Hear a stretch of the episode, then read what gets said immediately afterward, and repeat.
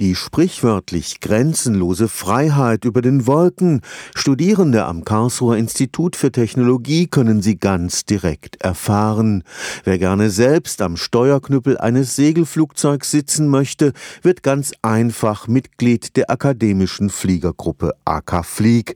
Dort können Studentinnen und Studenten nicht nur den Segelflugschein machen, sondern auch ganz neue Flugzeugtypen entwerfen und bauen. AK Flieg ist die älteste Hochschulgruppe in Karlsruhe.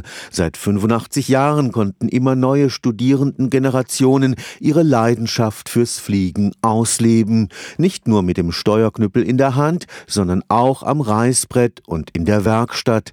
Das neueste Entwicklungsprojekt ist die AKX. Die AKX wird das einzige zivile Nurflügelsegelflugzeug der Welt werden. Das heißt, es ist ein sehr, sehr großes Vorhaben und auch ein recht ambitioniertes. Wir werden also noch eine Weile damit beschäftigt sein, die letzten Konstruktionsdetails festzulegen, aber vor allem das Flugzeug hier in Karlsruhe in unserer Werkstatt zu bauen. Daniel Reichert ist Vorsitzender der AK Flieg. Er ist überzeugt, dass die AKX das Segelfliegen revolutionieren wird.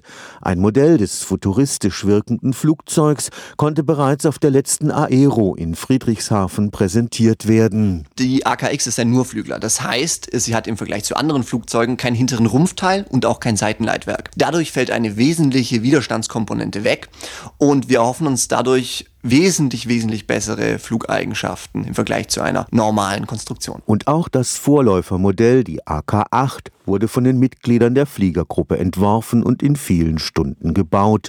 Und auch nach dem Jungfernflug geht die Arbeit weiter. Selbst bei einem Flugzeug, das schon fliegt, müssen noch viele weitere Verbesserungen vorgenommen werden, Tests gemacht werden, gemeinsam mit dem Deutschen Luft- und Raumfahrtzentrum. Zum Beispiel wurden dort erst kürzlich neue Winglets angebracht und dadurch eine wesentliche Verbesserung der Flugeigenschaften erzielt. Und nicht zuletzt haben wir auch noch das Turbinenprojekt, das nun fast abgeschlossen ist und bei dem wir eine recht leistungsstarke Turbine in ein gewöhnliches Segelflugzeug verbaut haben, was vergleichsweise einmalig ist. Stefan Fuchs, Karlsruher Institut für Technologie